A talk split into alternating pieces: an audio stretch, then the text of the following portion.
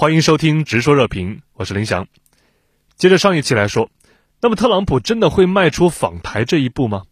可能性微乎其微。特朗普是个看似鲁莽，实则精明的商场老手，对于这笔风险很大的投资，他肯定会把账算得清清楚楚。如果他卸任前访台，等于是为台独站台，也意味着特朗普事实上承认台湾是一个国家。将完全颠覆中美一直以来在台湾问题上的共识和底线，将很大可能彻底改变台海格局。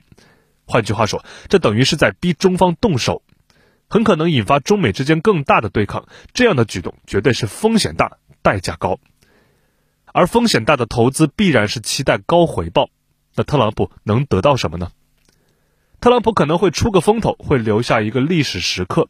除此之外，特朗普很清楚，访台并不会给他太多的加分。原因很简单，美国国内还有一大摊子烂事儿呢。美国内部政局剧烈动荡，控制新冠疫情又毫无头绪，美国民众对于美国之外的事物也缺少真正的兴趣。典型的例子，美国环保署长刚刚取消了访问台湾的行程，因为疫情严重，访台行程为了防疫需要包机，费用太高，需要二十五万美元，结果遭到了否决。如果特朗普卸任前花费太多钱，也搞这种损人不利己的事儿，在美国国内也得不到支持。如果特朗普贸然行事，反而可能吓走更多的中间选民。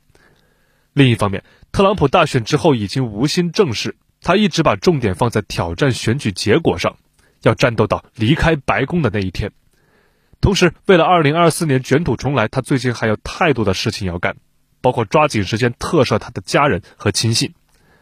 所以，向来把美国第一挂在嘴边，把自身政治利益放在心上的特朗普，如果访台无利可图，他是不会真的冲动的。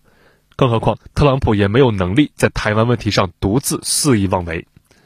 于是，从月初到月中，特朗普将闪电访台在岛内炒作已经半月。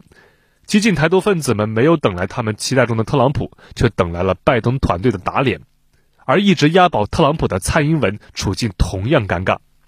此前摆出和大陆死磕到底的架势，结果现在美国大统领一换人，一切全变了。过去的一周，蔡英文参加了三场美方学者的网络会议，听到的都是坏消息。被视为拜登外交主要操盘手的前国务卿助理坎贝尔直接向蔡英文挑明了，拜登政府未来的两岸政策是鼓励两岸和平对话，将与特朗普激化矛盾的政策有很大的差别。他明确表示，两岸进行有成效、宁静的对话是各方最佳的战略利益。注意这个修饰语：两岸有成效、宁静的对话。他显然不是现在蔡当局反中仇中的套路。坎贝尔特别强调，虽然美国政府重视对台湾的承诺，但美国也不反中，仍希望在特定议题上与中国发展建设性关系。美国的最终责任是维护台海和平稳定。美国调子一变，蔡英文哑巴吃黄连。之前争当反华急先锋，还买了那么多武器，就是为了倚靠特朗普和大陆对抗。这下拜登上来就打脸，还说两岸要对话，但是怎么对话，主动权在大陆那边，美国根本帮不上忙。华盛顿一句话就把蔡英文晾在了半路上，留下现在的两岸僵局。就凭蔡英文，他解得了吗？只是美国已经喊话了，他还得强撑应对，宣称不愿与大陆永久对立，但坚决捍卫自由的生活方式，又老调重弹，愿在不设前提下和平解决旗舰。显然，蔡英文态度未变，还在抗拒九二共识。蔡英文坚持要做蠢事，却挡不住势如东流。二零二零年，特朗普打台湾牌，蔡英文打美国牌，结果却事与愿违。反而引起台海战略格局突变，最突出的表现就是解放军在台海附近多次发动实战化演练，军机开始环台海域常态飞行，不断压缩台军的活动空间。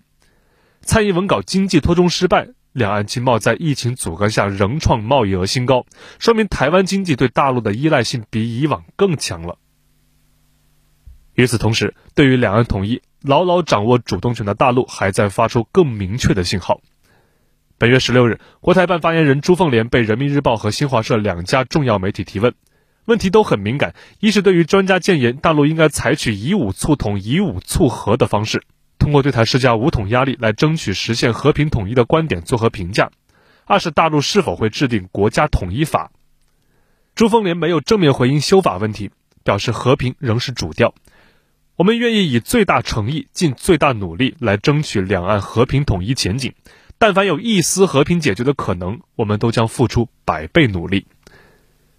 尽管发言人言辞谨慎，但明眼人可能发现，国家统一法在国台办记者会上被提出，不排除是个信号，说明大陆对于两岸统一可能有更主动的作为。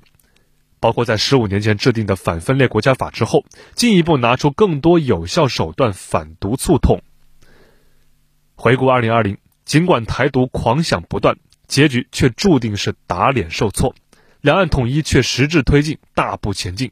应对当前复杂多变的外部，特别是波诡云谲的台海局势，大陆展现出超强的战略定力，不随任何外部势力起舞。对此，解放军报在五中全会后有二十四字的精辟总结：头脑清醒，处变不惊，冷静观察，通盘考虑，科学应对，谋定后动。感谢收听本期直说热评，特别感谢本期撰稿人万霞，我是林翔，我们下期再见。